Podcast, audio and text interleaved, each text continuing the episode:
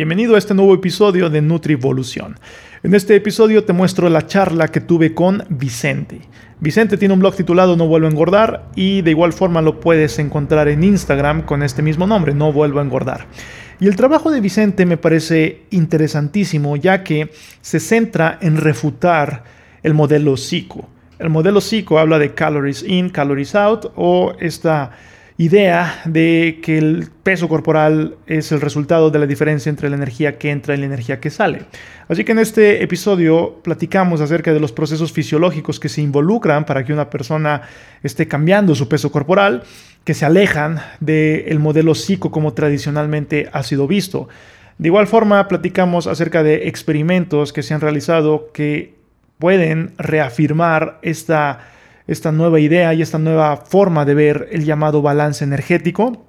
De igual forma, estaremos platicando acerca de los prejuicios que se puede tener con respecto a las personas que sufren de sobrepeso y obesidad y muchos temas derivados con esto. Así que este es un interesantísimo episodio. Soy fan del trabajo que hace Vicente porque recalco, hay argumentos de por medio y hay evidencia que justifica lo que él está diciendo. Así que si eres nutricionista, probablemente lo que vayas a escuchar se aleje de lo que has escuchado en las aulas y en tu formación. Y esto puede ser un poco conflictuante. Sin embargo, me parece necesario voltear a ver esta perspectiva y replantear las preguntas que estamos haciendo con respecto a por dónde está yendo la ciencia de la nutrición. Así que, sin más, los dejo con esta charla con Vicente. Estás escuchando el podcast de Nutrivolución, en donde se une la sabiduría ancestral y la ciencia moderna con el fin de obtener ideas para una mejor salud, aspecto físico, rendimiento y mentalidad. Mi nombre es Miguel Rojas y lo que escucharás a continuación es el resultado de mi obsesión con la optimización humana. Para contenido adicional puedes visitar nutrivolución.com. Comencemos. Vicente, la primera pregunta que, me gustaría hacerte, eh, evidentemente te has involucrado muchísimo en los temas que tienen que ver con nutrición. Tienes por ahí un libro publicado en tu, sitio web que está de descarga gratuita. Y evidentemente es un trabajo muy completo, es un trabajo que te ha llevado mucho tiempo, además de tus publicaciones. Y me gustaría iniciar con esta línea de cómo surge esta pasión por la nutrición y por investigar más de estos temas, Vicente. Eh, bueno, obviamente surge de mi, de mi historia con exceso de peso. Yo de joven no tenía exceso de peso, pero llegado cierto momento, ya no sé decir exactamente con qué edad, no sé, a lo mejor 37 años, una cosa así, el caso es que engordé ¿no? y llegué a pesar que, que tenga constancia 95 kilos. Y, bueno, y tenía problemas de salud, tenía problemas en el hígado, las transaminasas descontroladas, tenía hígado graso, eh, tenía problemas con el hierro.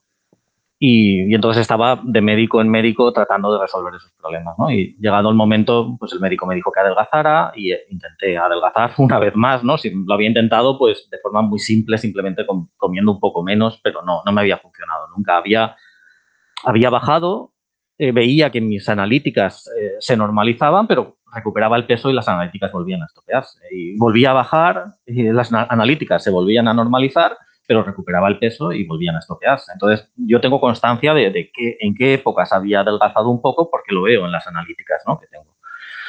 Y, pero la última vez, pues es cuando me pongo a adelgazar y, por primera vez en mi vida, pues empiezo a leer sobre, sobre nutrición.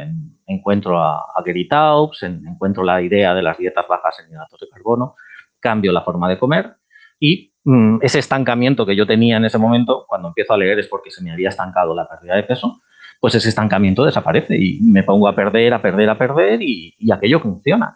Y entonces de ahí, mm, ese es el momento en el que yo me meto en temas de nutrición, me doy cuenta del error que es la, teoría CICO. Eh, bueno, me doy cuenta del error relativamente, ¿no? porque es, increíble el, tema del, que vamos a hablar porque te das cuenta del error que es, pero no, no aciertas a, tener una explicación buena de, de, dónde está el error para que la gente lo entienda. O sea, ves que hay un error, pero cuesta mucho describirlo y que la gente entienda ese error, ¿no? Entonces, bueno, pues me dedico a, abro un blog y me dedico a, publicar mis pensamientos, mis historias en ese blog, muchas de ellas tratando de explicar este, este problema. El blog es un, es un monstruo, tiene pues casi 1.500 entradas en, en el blog hablando muchas veces de, experimentos científicos y muchas veces simplemente tratando de explicar ese, error del que vamos a hablar hoy. Entonces, bueno, ese es, ese el inicio y así es como me introduzco yo en el tema de, de, de las calorías, de, nutrición en general y, de obesidad. Y me, llama la atención, mencionas a Gary Tops, por, algún motivo, em, Gary Tops, dentro de la comunidad de, nutricionistas, Gary Tops es visto como, como una persona no tan, em, con, un trabajo no, no tan apto o adecuado, digamos. Para mí, lo personal, me gusta el trabajo de Gary Tops. Te, mencionaba que, lo he, que, me topé con Good Calories, Bad Calories hace bastantes años, pero me ha parecido un trabajo muy fascinante. Y a lo que voy con esto es, em, usualmente cuando uno como, como nutricionista eh, tiene ciertos sesgos o estos limitantes que los maestros nos, nos han impuesto, ¿no? Que, que podemos tener ahí como se está repitiendo lo mismo y tenemos que seguirlo repitiendo. Pero cuando entra un, externo, digamos, como el caso de Tops, que es periodista, como por ejemplo en tu caso, que no tienes una formación formal como tal, una formación académica como tal, pero sí que te has metido muchísimo y, te digo, esto se nota en el trabajo que has, que has hecho, pero sin estas limitantes. Entras sin este sesgo y sin estas ideas preconcebidas sobre qué debe ser la nutrición. Entras totalmente en, ceros, digamos, y has abierto esa brecha y has, bajo tus propias investigaciones, pues llegado a ciertas conclusiones que me parecen muy interesantes. Entonces, este es, eh, digamos, eh, entrar con, es la ventaja de entrar con esta, con, esta falta de ideas preconcebidas, que puedes irte hacia donde realmente puede estar la evidencia. Eh, sí, totalmente. Lo, que estás describiendo es un poco el gran problema. El gran problema de esta disciplina es ese, porque las personas que están metidas dentro del problema, las personas que llevan años cometiendo ese error, tienen unos conflictos de interés enormes y, no te aceptan los argumentos. Eh, lo que hacen a lo mejor es guardar silencio, ¿no? desaparecen de las conversaciones, no aceptan los argumentos que les estás dando. Y, claro, eh, como tú dices, desde mi punto de vista, eh, necesitamos que gente con formación, y no me refiero a formación en nutrición, estoy hablando de gente con formación en matemáticas, en física, en ingeniería, que esa gente se dé cuenta de este problema, que lo vea. Y desde fuera, que, se haga presión para que esto se, corrija, ¿no? Porque lo que es el colectivo de los implicados, está claro que ese colectivo no mueve fichas, ese, colectivo no, no hace nada por corregir el error, ¿no? Y como tú dices, es una visión fresca desde fuera la que posiblemente puede ayudar, ya sea Geritaus o quien sea, la que posiblemente puede ayudar a, que las cosas cambien y rectifiquen, ¿no? Pero, pero es, una, es una inercia enorme a seguir haciendo lo mismo, lo que tú dices, ¿no? Lo que los maestros me han explicado, pues eso es lo que yo repito y en eso baso mi actividad profesional. Entonces, esa inercia del colectivo, eso es tremendo, es, es fortísimo. Entonces, mm, sí, yo pienso que tiene que ser gente desde fuera con buena formación la que la que diga esto hay que cambiarlo, esto está mal, lo estáis haciendo mal, ¿no? Sí. sí, plantear las, las, dudas adecuadas y, tener, em, digamos, esa humildad, por decirlo de un modo, para poder abrir la puerta a otras respuestas de las que estamos acostumbrados. Vicente, para, para entrar al, al, al error, eh, eh, me gusta la analogía que haces con respecto a la empresa. ¿Podrías describirnosla? Sí, te, te, refieres a una que está en el librito de pues eso, una empresa que, que, no va bien, ¿no? Que está perdiendo dinero porque, porque sufre robos continuos, ¿no? Están robando esa, esa empresa. Y, y, bueno, entonces la empresa dice, bueno, voy a contratar aquí un asesor financiero para que, me, para que me arregle este problema, a ver qué hago, ¿no? Y entonces el asesor le dice, mira, si tú estás perdiendo dinero, eso es porque ingresas menos de lo que gastas, ¿no? Eh, ese sería el diagnóstico. En lugar de diagnosticar el problema con la causa real, que son los robos, ¿no? Y, y actuar en base a eso, llegan o piensan que con una matemática, decir, no, ingresos, o sea, beneficios son ingresos menos gastos. Por lo tanto, esto es un problema o de ingresos o de gastos. Y no solamente hace ese diagnóstico erróneo, sino que luego te da soluciones erróneas, ¿no? En base a un diagnóstico erróneo, en base a matemáticas, sin pensar, te dicen, vale, vamos a, a buscar soluciones. Ingresos, pues tienes que ingresar más. Si tu producto eh, vale 10 o estás cobrando 10 a los clientes, pues en lugar de cobrar 10, cobra 20. Vas a ganar más dinero. Gastos. Mm, tienes gastos en personal. Bueno, pues en lugar de tener 10 trabajadores, pues despide a 7 y te quedas con 3. Ya tienes menos gastos de, personal, ¿no? Y dices, mm, no, no. O sea, tú no entiendes cómo funciona este sistema, no entiendes lo que está pasando. Y me estás dando soluciones basadas en matemáticas que al no entender cómo funciona el sistema, crees que son correctas, pero en realidad no arreglan nada, porque subir el precio, duplicar el precio de los productos, no va a hacer que ganes más. El despedir al 70% de la plantilla no va a hacer que tengas menos gastos. Lo que estás haciendo es hundir la empresa. Entonces, esa, esa visión simplista de con matemáticas voy a arreglar el problema, pues ahí está la analogía, ¿no? Hay un error en ese planteamiento. Entonces, bueno, en CICO o en la interpretación del balance energético hay un error y eso sería una analogía de decir, cuidado que esto con matemáticas no se, no se resuelve. Mm.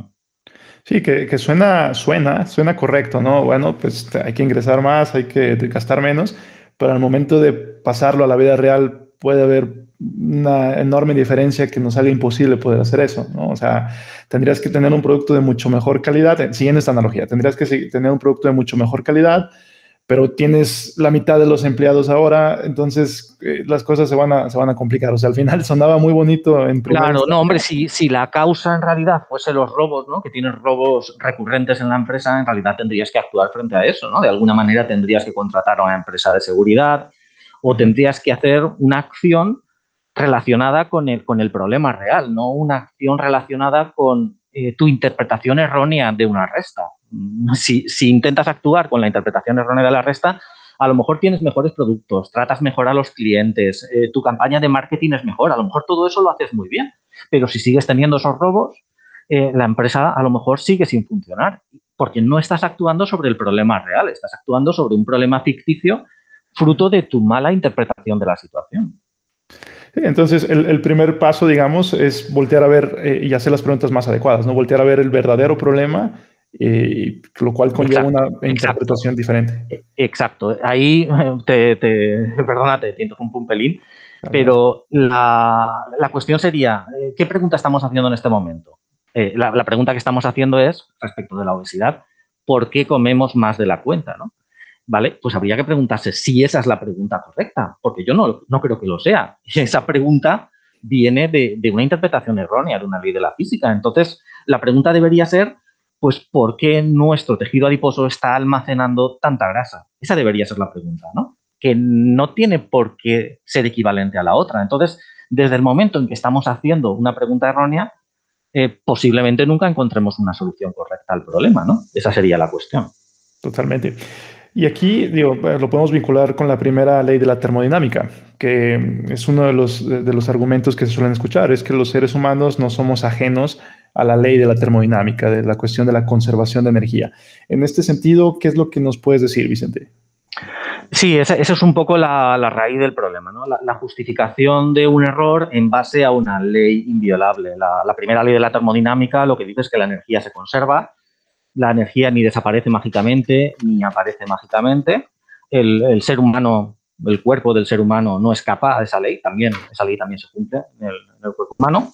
Y la, comida tiene energía. En, los enlaces químicos de la comida hay energía potencial. Esa energía potencial, el cuerpo sabe extraerla, reacciones de, oxidación dentro del cuerpo, y esa energía la usa para sus funciones. ¿no? Entonces, es cierto que, esa ley de la termodinámica se cumple en el cuerpo humano, no hay ningún problema con eso, pero se hace una interpretación errónea de ese principio de conservación de la energía. Y esa interpretación errónea lo que hace es llevarnos a una, a una conclusión de qué es lo que causa la obesidad. La conclusión es eh, ingerimos más calorías de las que gastamos, esa es la conclusión y a una conclusión errónea sobre qué hay que hacer para adelgazar, que te dicen crea un déficit calórico, come menos de lo que gastas, ¿no? Entonces, a partir de algo que es correcto, que es ese principio de conservación de la energía, se concluye erróneamente cuál es la causa de la obesidad y cuál es la solución obvia, ¿no? Claro, los que creen en esa teoría, pues piensan que la solución obvia a adelgazar, solamente hay un camino, es comer menos de lo que gastas. Si una dieta funciona, te dicen es porque te hace comer menos de lo que gastas. ¿no? Y ahí estaría pues un poco lo que hablábamos antes, ¿no? De las tautologías, de, qué está pasando ahí, cómo se está cometiendo ese error. Bueno, pues sí, es un error muy complicado de, explicar, porque parece obvio, es lo que decíamos antes, ¿no? Parece obvio, es que eh, si el cuerpo gasta 2.400 calorías y tú consumes 2.500, ¿qué pasa con esas 100 calorías? Porque no pueden desaparecer mágicamente del cuerpo. Luego tu cuerpo se va a ver obligado a almacenarlas a ti te hacen ese planteamiento y, da la sensación de que todo cuadra. Claro, 2.500 eh, menos 2.400 son 100. Mm, me están diciendo algo que matemáticamente es indiscutible. Y el problema es que, no solamente te están diciendo que se cumple una cierta resta, sino que te están diciendo más cosas. Y esas otras cosas no te das cuenta de que están ahí. Y esas otras cosas son, pues lo que hablamos, ¿no? Teoría FICO, que dice que las variaciones en el peso corporal vienen determinadas por la diferencia entre calorías entrantes y calorías salientes. Entonces, eso es lo que te están diciendo con esas afirmaciones. No solamente es una cuestión de matemáticas, de que las matemáticas se cumplan, te están diciendo más cosas, ¿vale? Y eh, ese, ese error, a final de cuentas, pues, o bien se puede explicar de forma más eh, ingenieril, eh, explicando que, consiste en confundir una ecuación que es correcta, que es la ecuación del balance de, energía, que al final también es un balance de materia, que esa ecuación del balance de energía se confunde con una fórmula que aparentemente es lo mismo, parece similar, ¿no? Tiene aparentemente los mismos términos, pero no es lo mismo, se usa de forma distinta. Entonces, la ecuación que es lo correcto se confunde y se interpreta como si fuera una fórmula. Y en esa fórmula solamente existen calorías que entran y calorías que salen. Y a partir de ahí se llega a la conclusión de que todo tiene que ver con calorías entrantes y calorías salientes. Esa sería una explicación. ¿Vale? El mismo error se puede explicar como que estamos interpretando el efecto como si fuera la causa. ¿no? Cuando tú engordas, tienes gran obesidad, has acumulado mucha energía en el cuerpo, solamente a ver, cuidado, cuidado con las palabras. Solamente se puede acumular energía si entra más de la que sale. ¿Vale? Eso es, lo que significa acumulación. Tiene que entrar más de lo que sale para que pueda existir acumulación. Si no, no puede existir.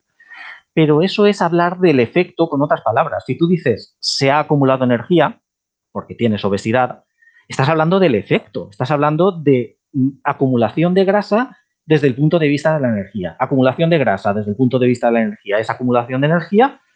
Luego ha entrado más de lo que ha salido. Estás hablando del efecto, pero eh, el error que explico lo que hace es interpretar que el efecto es la causa, porque claro, tiene que suceder seguro, ¿no? Ese es el planteamiento. Como seguro tiene que haber entrado más de lo que ha salido, la causa es que entra más de lo que sale. Ese es el planteamiento. Y es erróneo. Estás confundiendo el efecto que sucede siempre que sucede el efecto, lo estás confundiendo con la causa. Y, es un, pues eso es una, es una, falacia de causalidad, ¿no? O sea, confundir el efecto con la causa porque el efecto siempre sucede cuando sucede el efecto, eso es, por definición, un tipo de, falacia de causalidad. Entonces, eh, ya digo, es complicado entender el, el, error en qué consiste, pero bueno, esas serían las dos principales vías de tratar de explicar, ¿no? La vía ingenieril y la vía de la tautología. Nada más regresarme un paso para, para los que a lo mejor no están, que, que me imagino que podría haber alguien que, que, todavía no comprenda bien lo que es psico. Psico se refiere al calories in, calories out, ¿no? a esta, esta cuestión del balance energético, que como ya comentabas, nos dice que el peso es la diferencia entre, energía que, entre y la energía que sale. Pero como comentas, y me gustaría este, hacer doble clic en este aspecto, de que es una ecuación interpretada como fórmula. ¿Cuál es la diferencia aquí, Vicente? Vale, ah, bueno, aquí los que no tengan formación matemática, pues simplemente que, me escuchen y, que, que, al menos tengan en la cabeza que, son cosas distintas y que se están usando mal. Y el que tenga formación en matemáticas, pues sí que me va a entender. Cuando tú eh, expresas un balance y, y el principio de conservación de la energía, cuando matemáticamente lo usamos en el cuerpo, estamos expresando un balance entre dos cosas, eso se expresa con una ecuación. Una ecuación es pues una eh, expresión matemática, digamos, donde hay un signo de igualdad y lo que estás diciendo es que dos expresiones eh, son numéricamente equivalentes. Dos cosas tienen que estar equilibradas, digamos. Eso es una ecuación. Entonces, cuando tú hablas de un balance, ese balance se expresa con una ecuación. Y una ecuación tiene un signo de igualdad y lo que estás diciendo es que dos expresiones matemáticas, las que están a la izquierda del signo de igualdad y lo que está a la derecha del signo de igualdad, numéricamente son equivalentes, valen lo mismo. Si una vale 100, la otra tiene que valer 100, ¿vale? Eso es una, eso es una ecuación. Eso se puede plantear para el cuerpo humano en base, en base al principio de conservación de la energía y eso es correcto. Ahí no hay ningún problema. Pero CICO es una fórmula, no es una ecuación. Y las fórmulas son distintas. Entonces, las fórmulas eh, también tienen un signo de igualdad, pero el significado de ese signo de igualdad es distinto. Entonces, en una fórmula, tú solamente tienes una expresión, no tienes dos expresiones que estás diciendo que tienen que ser iguales. En, una fórmula solamente tienes una expresión matemática, en CICO es una resta. Como tú decías, CICO significa calorías que entran menos calorías que salen. Eso es la fórmula CICO, es una fórmula, es la resta de dos cosas. Esa fórmula puede tener un signo de igualdad que significa a, tal nombre, a tal variable, le voy a asignar el resultado de usar esta fórmula. Eso es lo que significa el signo de igualdad en una fórmula. Entonces, el error es que en ambas, en ecuación y en fórmula, hay un signo de igualdad. Y formalmente parece que son lo mismo, parece que esa ecuación de balance se parece a la fórmula, pero el uso es completamente distinto. En la fórmula tú lo que haces es evaluar la expresión y el resultado de esa evaluación, que en CICO solamente es calorías que entran menos calorías que salen, el resultado de esa evaluación se lo asignas al nombre que tú has elegido para ese resultado. Así es como funciona una fórmula. Mientras que una ecuación, para poder eh, resolverla, porque las ecuaciones se resuelven, lo que tienes que hacer es considerar todo lo que está a la derecha del signo de igualdad y lo que está a la izquierda del signo de igualdad. Y la solución es pues, los valores que hacen que efectivamente lo que está a la izquierda y lo que está a la derecha sean numéricamente equivalentes. ¿De acuerdo? Entonces, perdonad los que no tengan formación en matemáticas, pues que perdonen este, este discurso, pero, pero esa es la cuestión, ¿no? Eh, la ecuación es correcta, ecuación del balance de energía, ningún problema con eso, las leyes de la termodinámica se cumplen en el cuerpo humano, pero FICO es una fórmula y una fórmula no expresa un balance. Entonces, no puede ser lo mismo en la vida. Y no solamente no lo es, sino que al confundir una cosa con otra, pues eso nos lleva a, diagnóstico erróneo de la situación. Bueno, entonces más o menos.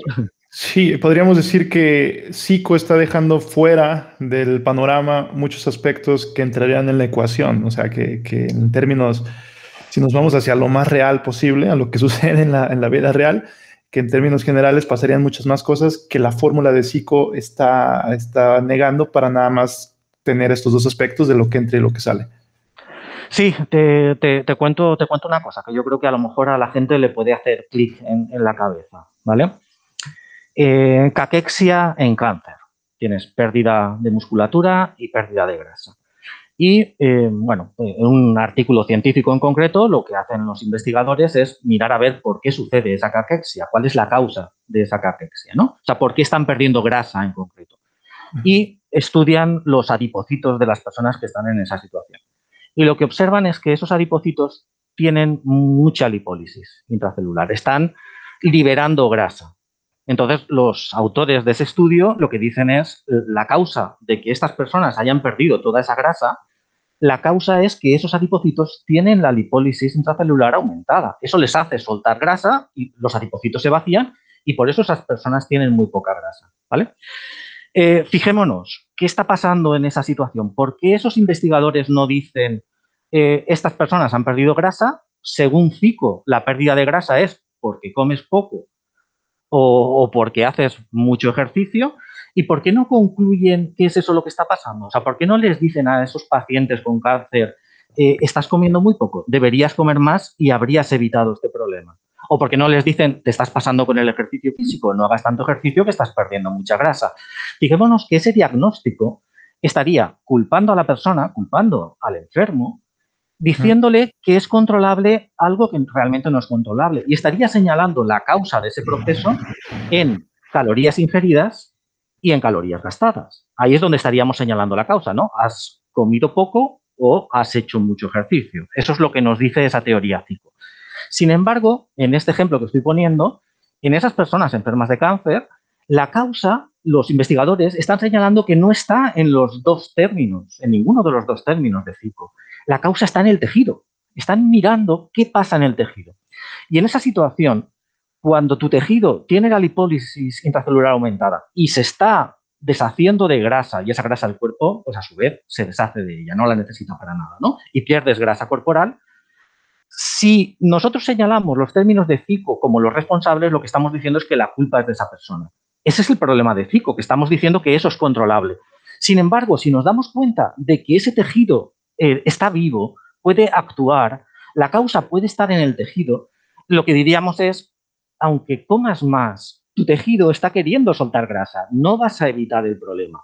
O aunque seas más sedentario o aunque te muevas menos, etcétera, porque estarías actuando sobre los dos términos de FICO que en realidad no están relacionados con la causa real de esta situación. Entonces, es un ejemplo de que la causa de lo que nos sucede en el caso de la obesidad puede estar en el tejido, no necesariamente en los dos términos de la fórmula FICO. ¿De acuerdo? Eh, te lo, un segundito, te lo, ya sé que me estoy enrollando mucho, te lo cambio un poco. Supongamos que engordamos porque algo pasa en nuestros adipocitos que tienen la lipogénesis aumentada, ¿vale? Tienen demasiada lipogénesis por el factor que sea esa persona, sus adipocitos estarían acumulando grasa poco a poco, día tras día, y, nos volveríamos obesos, ¿vale? Y estoy diciendo que la causa está en el tejido, lipogénesis aumentada. Si lo planteas desde el punto de vista de Zico, lo que le diríamos a esa persona es, has estado comiendo mucho. Pero no, no ha estado comiendo mucho. Lo que tiene es un tejido ávido de captar ácidos grasos. No, es que haya comido mucho ni que haya hecho poco ejercicio el, tejido estaría actuando mal o estaría actuando en respuesta a un entorno inadecuado. A lo mejor el, tejido actúa bien, pero en base a, un entorno hormonal que no es el adecuado. Entonces, eh, es una forma de señalar el error que es Zico. Zico plantea que la causa solamente puede estar en calorías que entran y calorías que salen, y este ejemplo que ponía yo de la, de la caquexia en cáncer sería una forma de decir no necesariamente, os estáis equivocando. La causa puede que no esté en esos términos de calorías y puede que la causa esté en el tejido que vosotros no consideráis como algo vivo, como algo que pueda tener un comportamiento fisiológico, pero puede tenerlo. Y estáis cometiendo un error al confundir esa ecuación que es correcta, confundirla con una fórmula que no lo es. Os estáis equivocando, esa sería la cuestión. Sí, y eso ejemplifica bien la diferencia entre causa y efecto.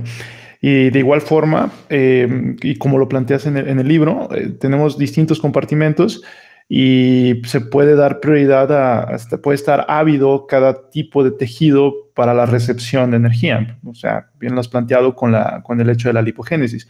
Por ejemplo, cuando un, cuando un ser humano va creciendo, hay ciertos periodos en los que va a estar más ávido de energía, ¿no? y no necesariamente por una, por una lipogénesis, sino más bien por creación de nuevo tejido muscular, de, nuevo tejido óseo. Hormona del crecimiento, ¿no? Por ejemplo.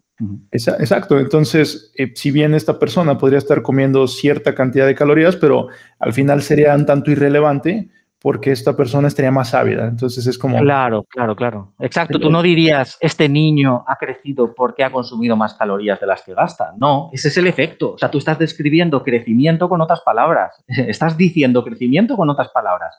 Porque si eh, la persona ha crecido, posiblemente en ese cuerpo, seguramente se ha acumulado energía, ha entrado más de la que ha salido. Pero esa no es la causa, la causa es una causa hormonal, son los cambios hormonales que hacen pues, que un niño se desarrolle y vaya creciendo en tamaño. Mm, el, efecto, acumulación de energía, no es la causa. Claro, y esto, y, y, todo este planteamiento eh, que hemos estado platicando es, podría ser una posible hipótesis, digamos, de, de, las inconsistencias metabólicas que podríamos observar. Digo, al final, a lo que voy con eso.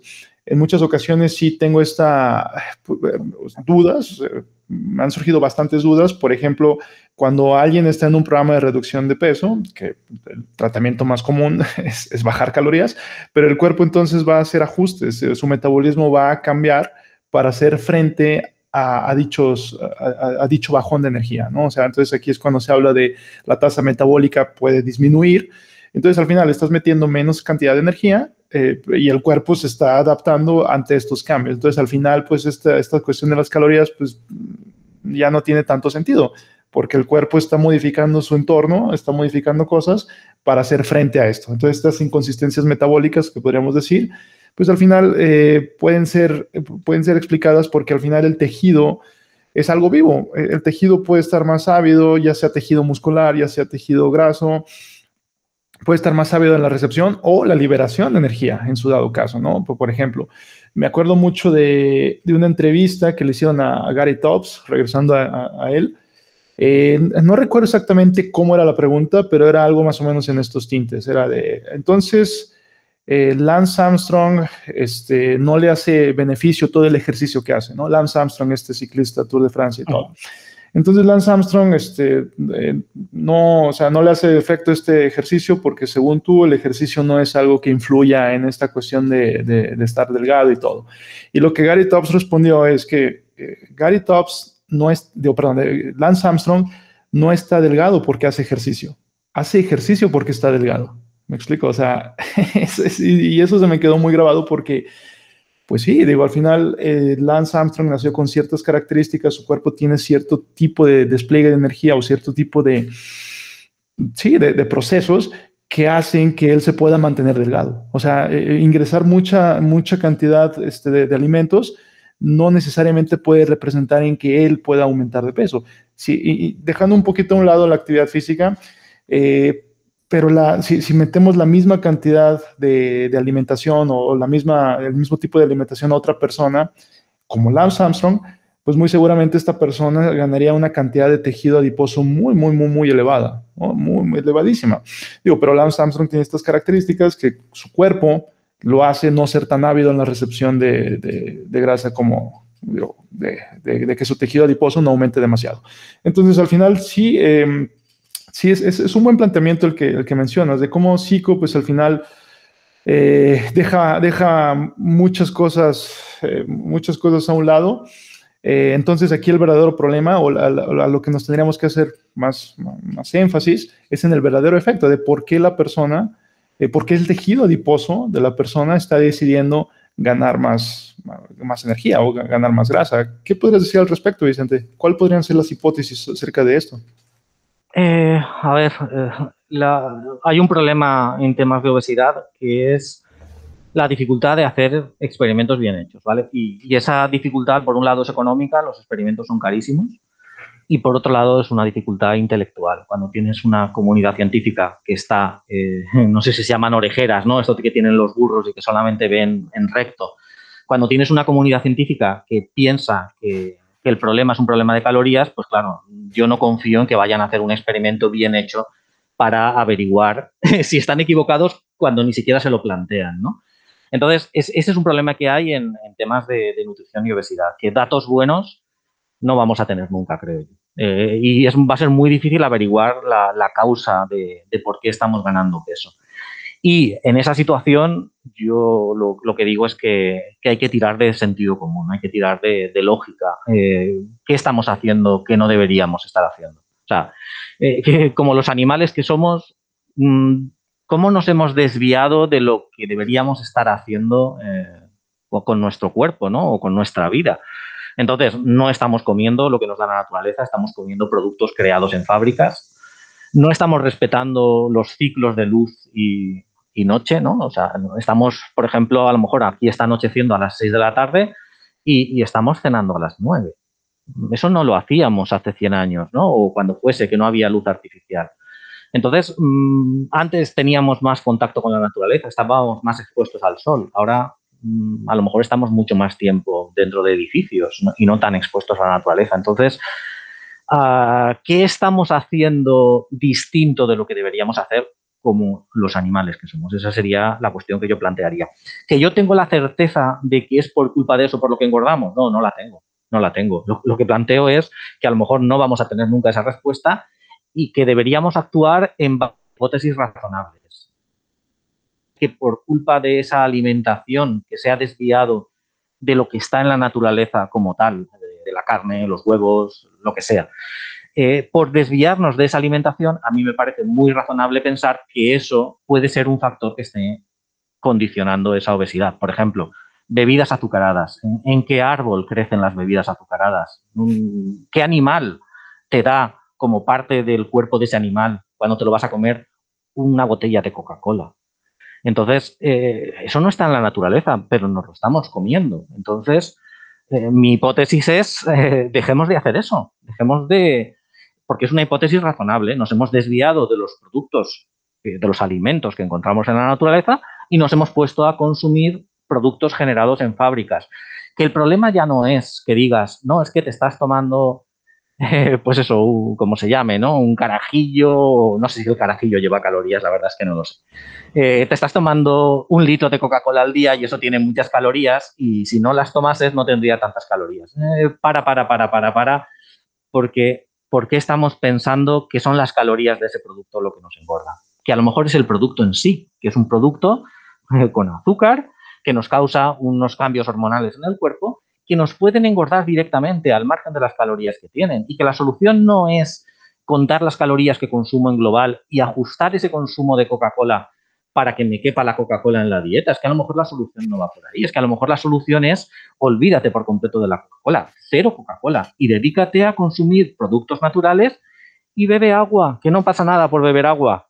o sea, salte un poco de, esa rueda de los productos eh, fabricados eh, por el ser humano y, vuelve a lo que deberías estar consumiendo como el animal que eres. Esa es mi hipótesis, que a lo mejor no es correcta, que a lo mejor la causa de la obesidad no es lo que yo estoy pensando, pero es lo que a mí me parece razonable intentar para, evitar la obesidad.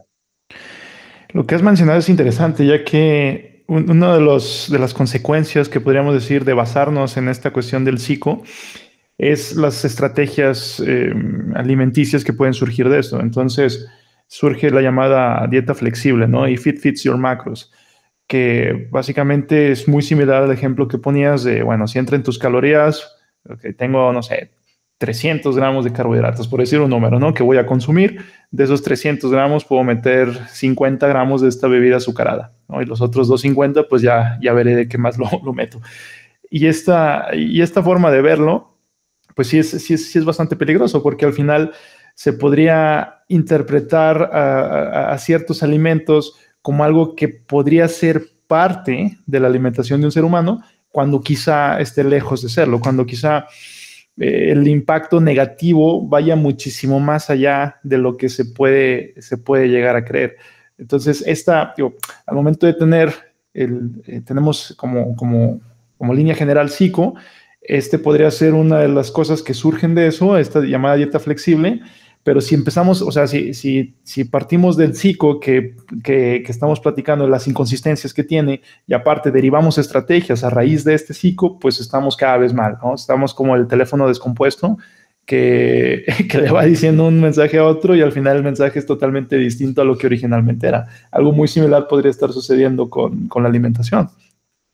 Sí, sí, eh, totalmente, totalmente el, problema, el problema está ahí. Mira, una de las cosas que hice en el blog, pues bueno, me entretuve mucho con eso, ¿no? He tirado muchas horas con eso. Fue leer experimentos científicos con animalitos, ¿vale? Eh, ¿Qué tienen los animalitos de bueno? Las ratas, los ratones, eh, preferentemente, ¿no? Son los que más experimentos hay. ¿Qué tienen de bueno? Pues lo bueno que tienen es que los experimentos son controlados, porque tú sabes cuánta comida le das al animal, sabes cuánto consume, Tú sabes eh, las condiciones en las que está el animal, lo tienes 100% controlado y además lo sacrificas. Y al sacrificarlo, mides exactamente cuánta grasa tiene en su cuerpo. Es decir, esos experimentos, a efectos de observar cosas, eh, pueden estar mucho mejor hechos que, eh, que experimentos en humanos. Entonces, me he entretenido mucho leyendo experimentos. Entonces, relacionado con lo que me estás diciendo, por ejemplo, hay experimentos donde cuando tú a un animal le das una dieta que no es la dieta normal para ese animal, es una dieta engordante, y te aseguras de, que ese animal está consumiendo eh, pocas calorías, las mismas calorías que otro, tienes un animal consumiendo su dieta normal y pongamos que son X calorías, y a otro animal le das dieta engordante y también X calorías, y ese animal engorda con la dieta engordante. Y a lo mejor incluso lo hace a costa de perder masa magra. O sea, puede estar perdiendo musculatura, por ejemplo, y engordando con, esa dieta engordante. Entonces, eh, el plantear que eso en los humanos no sucede porque nosotros somos muy listos e interpretamos muy bien las leyes de la termodinámica, cuidado, cuidado, cuidado. Es que a lo mejor no somos tan listos, a lo mejor estamos interpretando mal. Y lo que pasa en esos animales eh, nos podría pasar a nosotros. Puedo estar siguiendo una dieta engordante eh, resulta que esa dieta me está engordando, aunque yo coma como un pajarito, como coma muchas, eh, perdón, muy pocas calorías al día, y la idea de comer poco de lo malo, pues puede no funcionar, no, hay razón para que funcione. Entonces, hay muchísimos experimentos en, animales que demuestran que eso es posible, incluso que demuestran eh, pues recuerdo un experimento que les quitaban un poquito de comida, creo que eran ratones, ¿no? Les quitaban un 5% de la comida solamente a esos ratones. Y esos ratones acumulaban grasa. Comiendo menos que otros, estaban acumulando más grasa que esos otros animales, aunque perdían peso, pero estaban engordando. Entonces, eh, cuidado porque esa, esa, lógica simplista de come poco y esa es la única forma de, mantenerte delgado, eh, cuidado, cuidado, que cuando un animal pasa hambre, lo que sucede es lo que tú decías antes, se ponen en marcha mecanismos fisiológicos para acumular grasa corporal. Luego, ese planteamiento de voy a comer poco para bajar de peso, eh, a lo mejor no. A lo mejor vas a comer poco y lo que vas a hacer es mm, potenciar en tu cuerpo la acumulación de grasa. y a partir de ese momento, prácticamente cualquier cosa que consumas se puede convertir en grasa acumulada. ¿Por qué? Porque estás haciendo pasar hambre a tu cuerpo y tu cuerpo se está defendiendo. ¿Vale? Y un comentario más, una cosa que has dicho antes. Y, yo creo que, bueno, que también estaba previsto hablarlo, ¿no? Cuando, cuando tú intentas bajar de peso comiendo poco, lo que sucede en el cuerpo son múltiples adaptaciones fisiológicas. Los, los adipocitos tienen la lipoproteína lipasa más sensible a la insulina, la tienen activada, tienen menos lipólisis. Eh, tu cuerpo se vuelve más eficiente energéticamente, haces el mismo ejercicio consumiendo menos calorías. ¿Vale? Eh, tu cuerpo eh, se niega a oxidar grasa, se reduce la, oxidación de grasa en tu cuerpo. No quiere oxidarla, quiere almacenarla. ¿vale? Entonces, cuando tú piensas en términos de calorías, lo que dices es, bueno, aquí hay una adaptación metabólica, metabólica que significa energética. Esa adaptación metabólica de cuánto es? De 100 calorías y tratas de cuantificar esa adaptación. Y una vez la cuantificas, todo está en el pensamiento, ¿vale? Una vez la cuantificas, dices, vale, pues si consumes 100 calorías menos, ya está, problema resuelto. Luego, si estás recuperando el peso, cualquier efecto metabólico, simplemente comiendo un poco menos, lo compensas.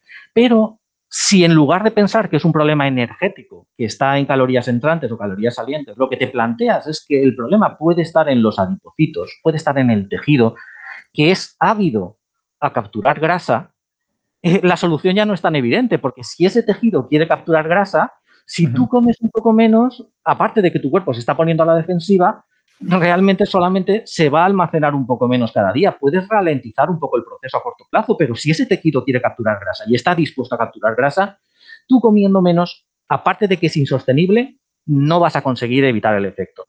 Por lo tanto, salir de ese concepto de calorías nos permite ver lo que yo pienso realmente, que es que esa recuperación del peso cuando intentamos adelgazar puede tener una causa fisiológica que va a hacer que esa persona no pueda impedir la recuperación del peso a largo plazo, haga lo que haga. Quizá alguna persona sí, pero muchas otras personas no. Entonces, pensando desde el punto de vista de las calorías, le echamos la culpa a la persona. Algo estarás haciendo mal. ¿no? Vamos a examinar qué comes porque aquí hay una razón por la cual estás comiendo más de lo que dices o estás comiendo de más. Y buscas una explicación energética. Pero cuando sales de ese paradigma energético, te das cuenta de que la causa puede estar en el tejido y si la causa puede estar en el tejido, cuidado que a lo mejor esa persona no puede hacer nada para evitarlo y sin embargo la estamos culpando. Entonces es muy importante dejar de pensar en términos de balance energético, que es erróneo, y, e incluir el comportamiento del cuerpo, en concreto el comportamiento del tejido adiposo, dentro de los planteamientos. Sí, y si ese tejido adiposo decide capturar energía, este, estás frito, ¿no? O sea, ya va, a decidirlo y lo va a hacer. claro, claro, esa es la cuestión, ¿no? Por ejemplo, algo que puede entender la gente, yo creo que muy fácilmente. Cuando una persona engorda y engorda mucho, prácticamente seguro ha aumentado su número de adipocitos, ¿no? Lo que se llama hiperplasia del tejido adiposo. Cuando tienes ese tipo de obesidad con hiperplasia, cuando intentas bajar de peso, para conseguir mantenerte delgado, tienes que mantener tus adipocitos muy pequeños. Y unos adipocitos muy pequeños se sabe que tienen muy poca lipólisis. O sea, en función del tamaño hay más o menos lipólisis. Bueno, pues un adipocito muy pequeño tiene muy poca lipólisis. No quiere soltar grasa. ¿Qué significa eso? Que ese adipocito pequeño se niega a ser pequeño. Posiblemente quiere crecer hasta un cierto tamaño. Entonces, hagas lo que hagas, a corto plazo puedes vaciar tu cuerpo de grasa, haciéndole pasar hambre. Pero si ese adipocito tiene tendencia a capturar grasa, estás luchando contra lo imposible y encima te vamos a culpar y te vamos a decir que es culpa tuya porque comes más de lo que dices, etcétera, etcétera. Pero la causa puede estar en, el comportamiento del tejido, no en el comportamiento de la persona, que es lo que actualmente decimos, ¿no? No consigues mantener tu peso reducido, algo estás haciendo mal. Vamos a buscar las razones de por qué haces algo mal, ¿no? Siempre buscando qué hace mal la persona, dando por supuesto que el método funciona. Y mm, yo lo que planteo es el método no tiene por qué funcionar, el método ha fracasado sistemáticamente en los experimentos científicos cuando tienen suficiente duración, esa es la realidad, científicamente el método fracasa. Vamos a plantearnos que el método a lo mejor no funciona y que le estamos dando a la gente un método erróneo para intentar adelgazar. Eso es lo que, eso es lo que yo digo. Sí, y, lo has mencionado, ¿no? Se culpa a la persona cuando la persona es, ajena. Eh, por ejemplo, hay, hay cierta evidencia de que cuando en el embarazo hay cierta restricción importante calórica o restricción energética, pues el, feto, el, ser humano que, va a seguir creciendo, pues está predispuesto ahora a coger energía de manera más, más fácil, ¿no? O sea, eh, su, tejido adiposo va a estar más ávido de recepción de energía como un mecanismo de respuesta ante, durante esta formación, que estuvo privado de energía. Entonces tiene el sentido del mundo que se desarrolle esta adaptación. El problema es que sale un entorno donde quizá la restricción ya no, ya no continúa, o sea, ya hay mucho, mucha cantidad de alimentos alrededor. La persona va a comer, pero como tiene ahora esta, esta cuestión, esta adaptación que ahora ya no le sirve, que, que ya quedó en el pasado, ya no va a tener un beneficio, pues entonces la persona va a estar mucho más sabida de, de, ganar este, grasa corporal. Y, y, también, por ejemplo, cuando, cuando hablamos de, eh, por aquí seguramente te va a parecer bastante, te, va a dar bastante risa, porque si hablamos ahora de las fórmulas para calcular gasto energético, o sea, ahora estamos hablando, nos pasamos al paso de, bueno, voy a estimar cuántas kilocalorías tu cuerpo utiliza. Entonces, hay fórmulas que, que, están predeterminadas y que los únicos datos que piden es, bueno, depende de la fórmula, ¿no? Pero generalmente es género de la persona, eh, talla, peso, hay unas que piden masa libre de grasa y punto, para la de contar. Pero nos enfrentamos a un gran problema porque al final, o sea, ¿qué nos dice esa fórmula? Nos dice, bueno, tu gasto basal es de 1600 kilocalorías. ¿Será realmente cierto? Pues no, evidentemente puede haber una gran diferencia de eso que se está planteando a lo que puede ser la realidad. Por ejemplo, el historial de peso de personas que actualmente, vamos a decir, pesan 70 kilos, pero uno de ellos eh, durante su infancia, durante muy, gran parte de su vida, tuvo un peso elevado, tuvo, tuvo un exceso de peso, pesaba 110.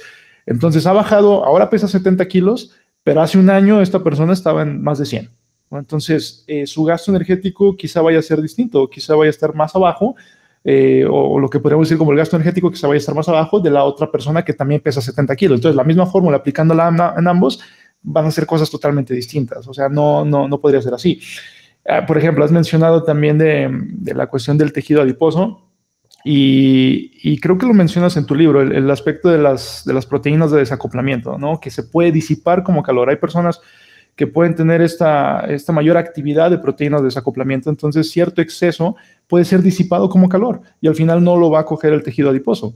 No, no, o sea, se, va a disipar a través de la termogénesis, eh, y, simplemente no, no va a entrar, o sea, se va a disipar y, no va a ser almacenado en forma de tejido adiposo. Entonces hay tantas, digo, si nos basamos nada más en esta cuestión energética, hay tantas inconsistencias que nos hace muy digno eh, y, de mucho merecer replantear la pregunta y voltear a ver, digo, realmente dónde está el problema. ¿Me explico con eso?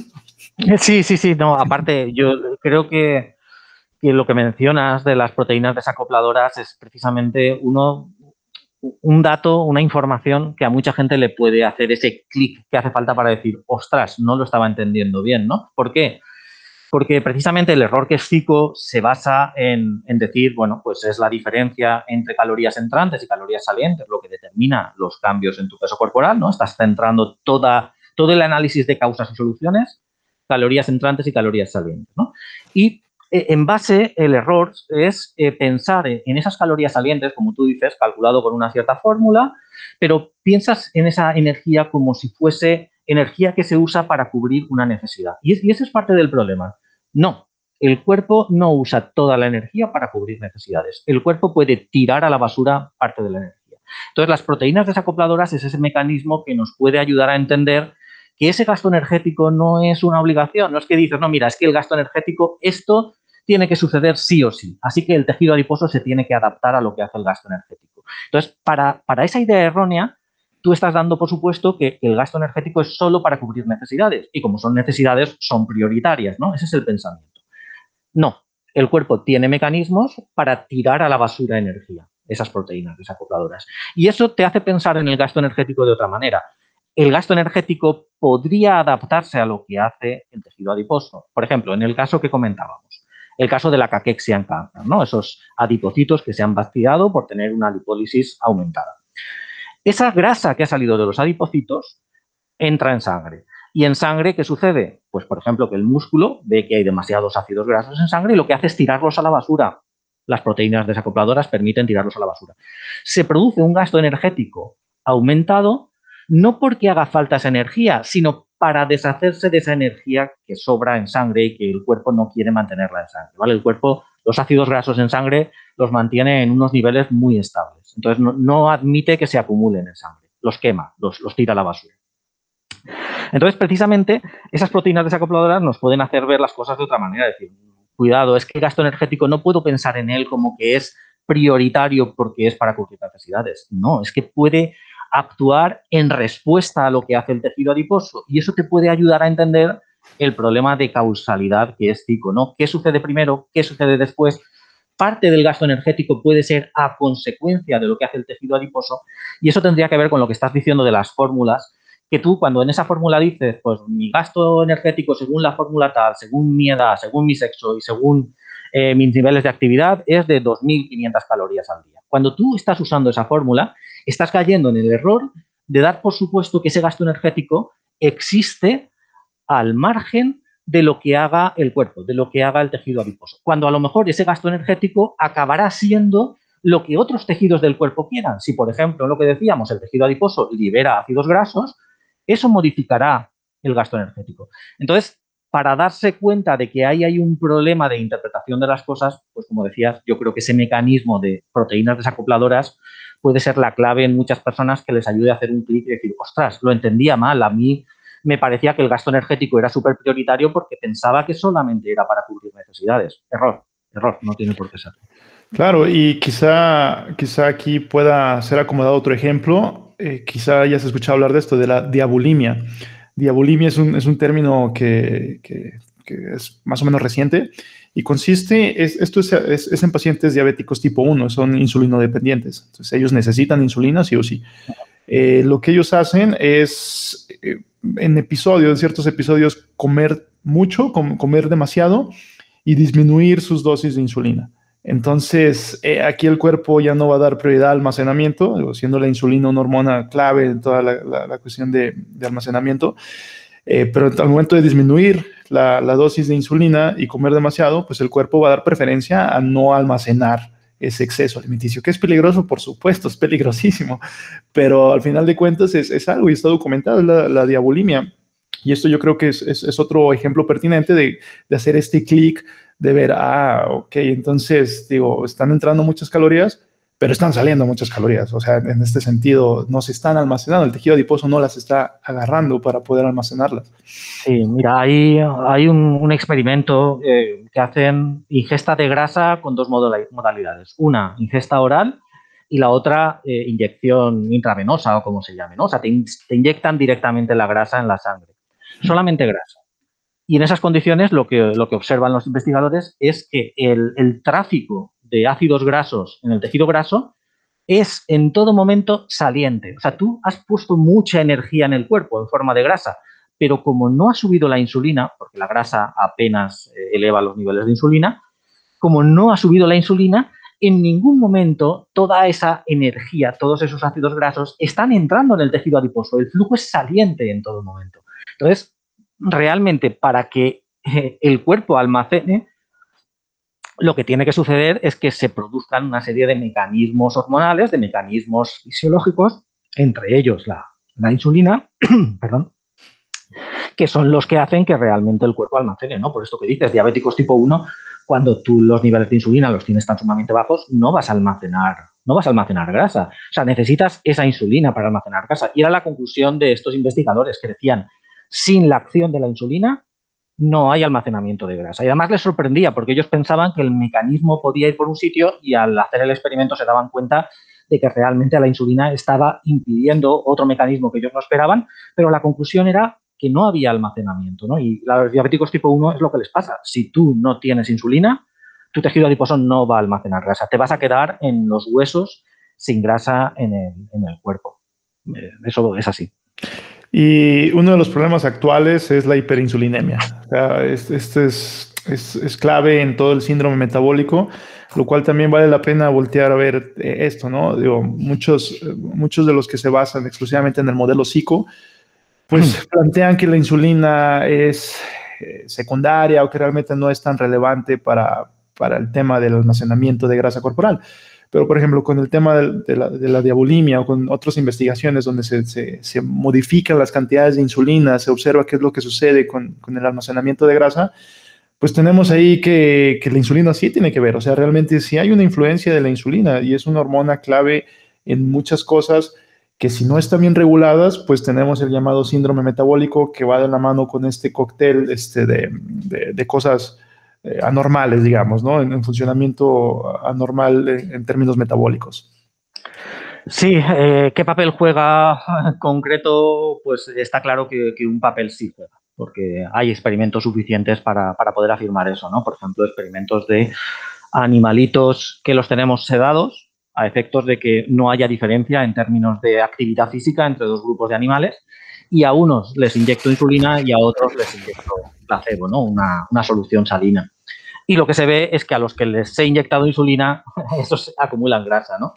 Otros experimentos donde, eh, recuerdo, creo que eran ratas, eh, puedo equivocarme, en la zona de la ingle izquierda, pongamos, ahí inyecto insulina y observo la acumulación de grasa en ingle izquierda e ingle derecha. Y se ve que en la zona donde estás inyectando la insulina, ahí es donde se está acumulando más grasa, ¿no? Más que en la otra ingle.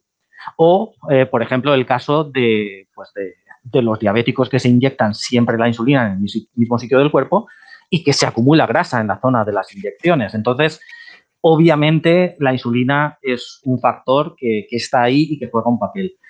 Que no sea la explicación de todo, pues es posible que no sea la explicación de todo, pero eh, beber bebidas azucaradas que son, perdón, una mierda procesada y que te dispare anormalmente la insulina eh, no lo hagas, no lo hagas, porque a lo mejor la insulina no es la explicación de todo, pero, pero eso es un producto procesado que te genera unos cambios hormonales que no son naturales, que no son normales, no lo hagas. Entonces, elimina de, tu vida esos productos que te pegan un picotazo de insulina absurdamente. Entonces, que, la insulina no es la explicación de todo.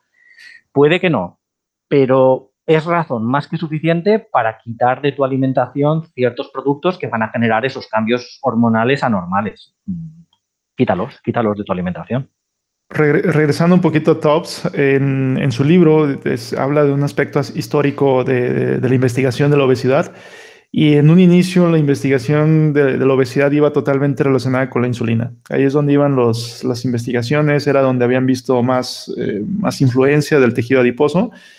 Pero bueno, eventualmente algo cambió, muchas cuestiones ahí que también pueden relacionarse con política, etcétera, etcétera, y se cambió la forma de verlo, entonces se dejó de hablar de insulina y se empezó a hablar de calorías. Entonces todo el panorama cambió y eso cambió la forma en la que actualmente vemos la nutrición y lo que se ha venido repitiendo.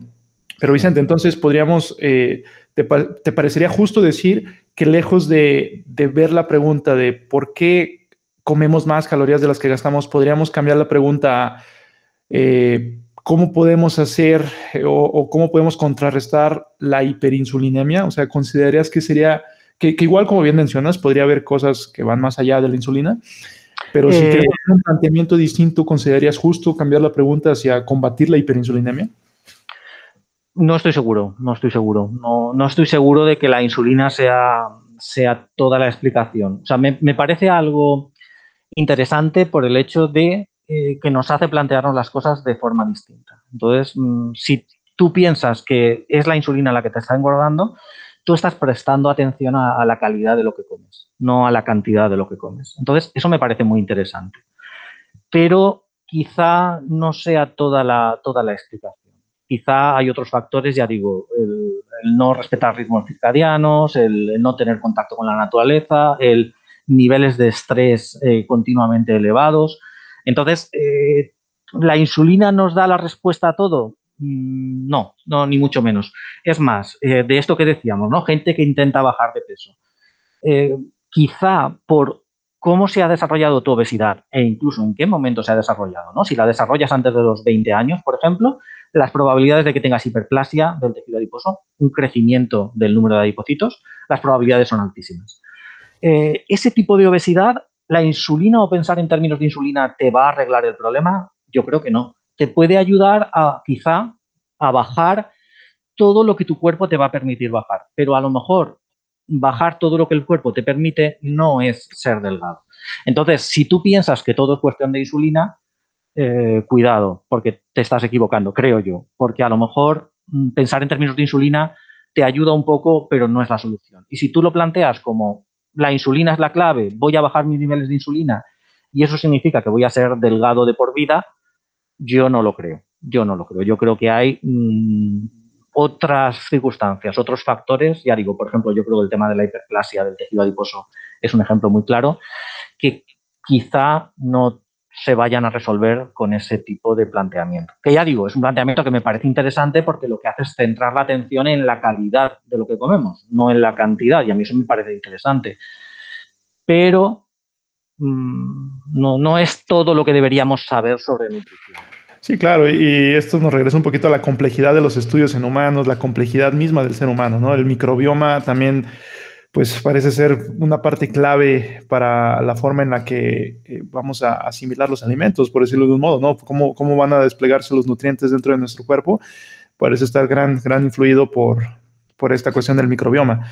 Entonces, eh, podríamos cambiar, sí, eh, justo, y, y, dejar de hacer un, enfoque desmedido en cuestión de calorías sino también en calidad. O sea, aquí dejar cambiar un poquito el planteamiento y sí buscar una mejor calidad. Entonces, has mencionado algunos aspectos que también tienen que ver con, la forma, digamos, de, vida, no, necesariamente de alimentarse solamente.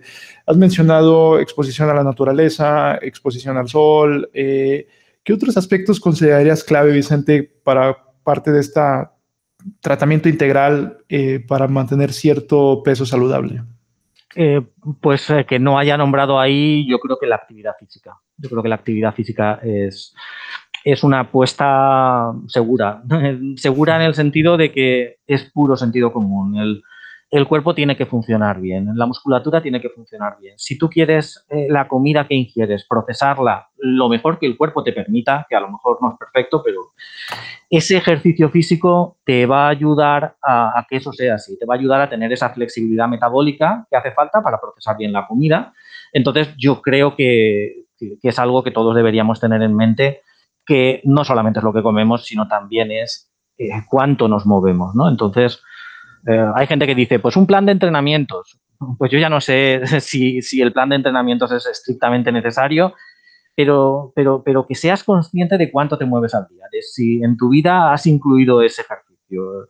y a lo mejor hacer cardio no es lo perfecto, pero es mejor que no hacer nada, porque la gente dice, no, entrenamiento de fuerza. Vale, pues a lo mejor el entrenamiento de fuerza es lo mejor, pero, pero si en lugar de eso haces cardio, como mínimo tienes ese movimiento que hace que tu cuerpo pueda estar en las mejores condiciones posibles.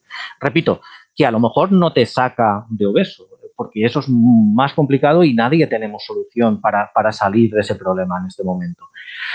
Pero te va a dar salud y te va a hacer que tu cuerpo funcione lo mejor posible. ya digo, eh, ese lo mejor posible posiblemente no sea un cuerpo delgado.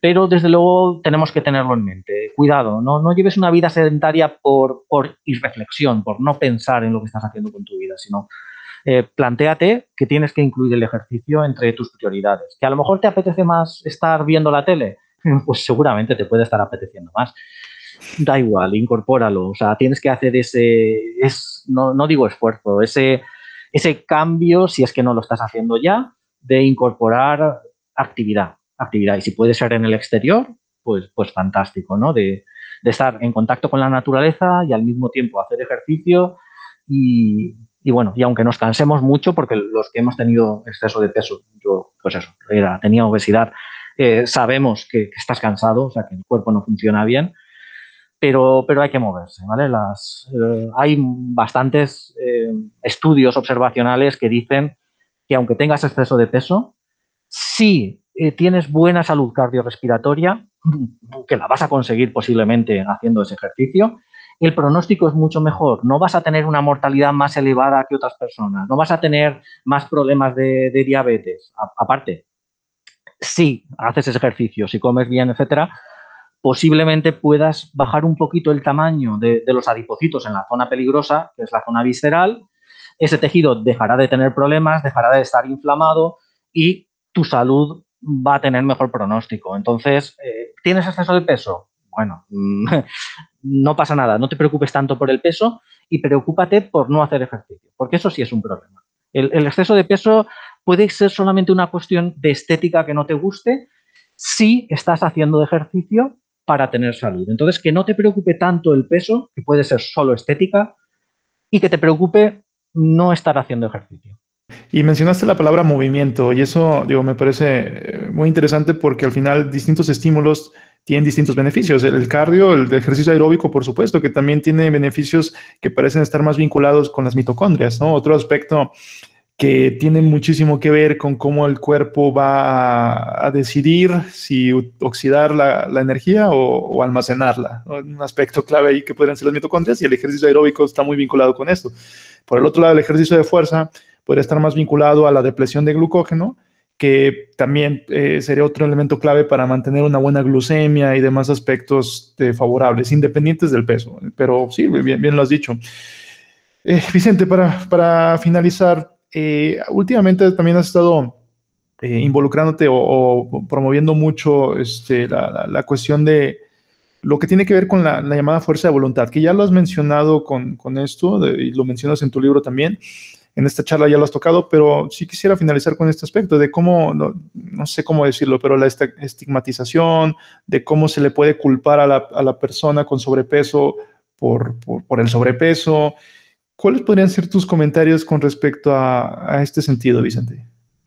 Bueno, pues ah, el comentario yo lo veo, lo veo clarísimo. Em, ¿Por qué culpamos a la persona de no conseguir mantenerse delgada o de no conseguir teniendo obesidad bajar a mantener un peso?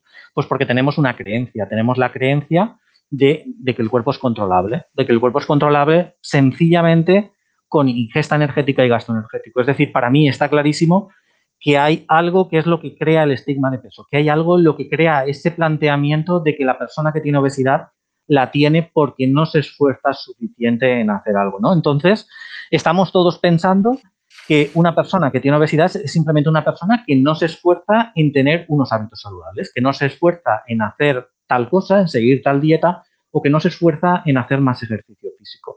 ¿De dónde sale esa idea? Porque esa idea no sale de experimentos científicos. No tenemos experimentos científicos donde a la gente le hayamos dicho, sigue esta dieta y sigue este plan de ejercicios y esto va a funcionar. No, tú haces el experimento, ese experimento discurre durante cuatro o cinco años, ¿no? son normalmente los más largos que hay de, duración, y lo que se ve es que prácticamente todo el mundo recupera el. No funciona eso.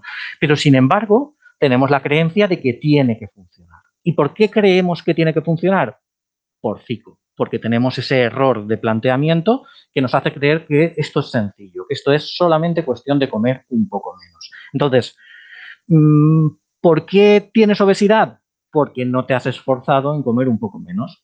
E, es, yo veo clarísimo que los prejuicios contra los obesos, lo que es el estigma de peso, tiene una causa. Y esa causa es una pseudociencia, es un error de planteamiento, es confundir lo que dice una ley de la física con unas afirmaciones psico que son erróneas. Y de ahí nace la culpabilización de la persona cuando una persona no consigue mantenerse delgada, ¿qué le decimos? Vamos a ver qué es lo que has hecho mal, vamos a ver qué estás haciendo mal en tu dieta. Lo que no hacemos es cuestionar si de verdad a esa persona se le está dando la solución. ¿Por qué? Porque se da por supuesto que esa solución ha de funcionar pensando que viene de una ley de la física. ¿Cuál es la realidad? Que no viene de esa ley de la física, sino que es una interpretación errónea de esa ley de la física y que tiene todas las pruebas científicas en contra. Entonces, con eso estamos culpando a la persona Y yo lo que diría es que tengamos un poquito de humildad, eh, que a lo mejor estamos pensando mal. Y, a ver, yo no digo a lo mejor, ¿vale? Aseguro que estamos pensando mal. Que llevamos 100 años cometiendo un error gravísimo con el tema de la obesidad. Y ese error gravísimo, pues tiene estas consecuencias, ¿no? El, el achacarle a la persona que no se esfuerza. Y asociamos, tienes exceso de peso porque no te esfuerzas, y en realidad eso es la gordofobia. La gordofobia no es odiar a una persona porque su cuerpo sea grande. No odias su cuerpo grande. Odias su vagancia. Porque asocias que está así porque no se esfuerza por bajar de peso. Es, es la falta de esfuerzo lo que a la gente le molesta. Pero claro, lo que no se dan cuenta es que no saben del tema. Están confundiendo las cosas. Están mal informados. Y fruto de esa mala información, lo que se hace es culpar a la persona de, su, condición que a nadie le gusta, nadie quiere tener exceso de peso. Y no solamente tenemos el problema, sino que encima se nos culpa y nos autoculpamos de, de esa situación. Y eso pues hace muchísimo daño psicológico. Y ya digo, para mí hay un culpable, claro, que es ese error que es Fico. Y lo, lo, que me gusta de tu trabajo, Vicente, es que eh, hay, eh, o sea, lo, los argumentos ahí están. La cuestión es, es muy clara, ¿no? En cuestión de la, psicointerpretado de cierta forma, la ley de la termodinámica sigue existiendo, pero en, en una, una, cosa muy distinta a como se nos ha, ha, venido diciendo. Y eso es indiscutible, o sea, al final es, es, son los argumentos.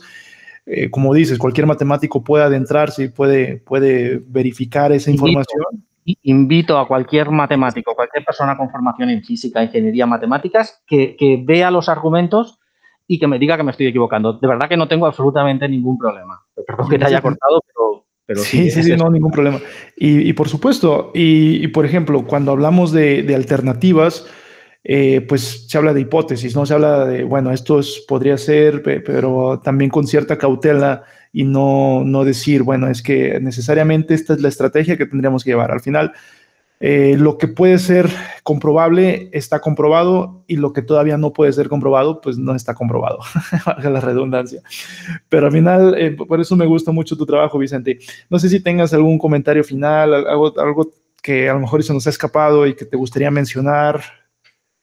Eh, no, uh, creo que hemos tocado todos los temas importantes, o por lo menos los que me importan a mí, ¿no? De, de, de qué nos hace engordar, de qué podemos intentar para, para adelgazar. El tema del estigma de peso me, me preocupa mucho, ¿no? El, el, culpar a la gente cuando en realidad estamos cometiendo un error, ¿no? Y resulta que los que cometen el error no dudan de ellos mismos, lo que hacen es dudar de la persona. Eh, pues a mí eso me parece gravísimo y creo que es algo que habría que corregir. O sea, yo creo que los temas, los temas importantes los hemos comentado todos.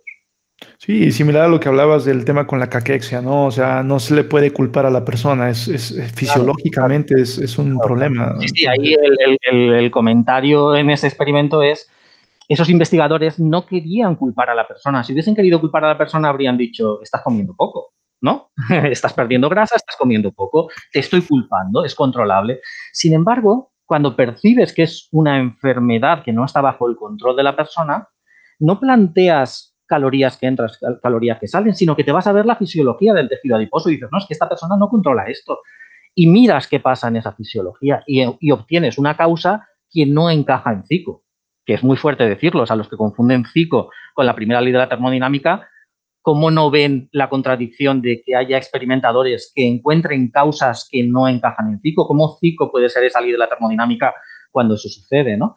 Entonces, yo creo que precisamente eso es una, de las interpretaciones mías de ese artículo. ¿eh? Es decir, no están buscando culpabilizar a la persona ni se están basando en CICO. Lo que están haciendo es buscar la causa real y están mirando lo que sucede en el tejido. Como deberíamos hacer también con la obesidad, ¿no? Mirar la fisiología del cuerpo en lugar de culpar a la persona por su comportamiento. Sí, completamente de acuerdo. Nos podemos quedar eh, con eso para, para, cerrar, ¿no? O sea, al final, regresando un poquito al inicio, para cerrar el círculo, eh, replantear las preguntas, eh, empezar a hablar de, de, qué es lo que está sucediendo realmente, lejos de hacer las preguntas no tan apropiadas de por qué hay un desbalance energético, ¿no? O sea, eso al final no nos dice mucho. Nos podría decir mucho más, hacer preguntas un poco más específicas y más claras. Vicente, ha sido un honor. Muchísimas gracias por compartirnos de tu tiempo y de tus conocimientos. Eh, para encontrarte, redes sociales, ¿dónde podemos encontrar tu trabajo, Vicente? Bueno, pues en, bueno, ante todo, muchas gracias a ti por, por invitarme, por este rato tan agradable charlando sobre nutrición y obesidad. Y yo creo que en este momento la forma más fácil de encontrarme es en Instagram, pues no vuelvo a engordar, es el, nombre y todo junto, sin, sin, espacios ni símbolos extraños, no vuelvo a engordar, pues ahí me, me pueden encontrar. Excelente, gracias Vicente. Bueno, gracias a ti Miguel. Este es el fin de este podcast. Muchas gracias por haber estado aquí. Puedes mandarme un mensaje con tus comentarios en arroba m 1 Nos vemos hasta la próxima.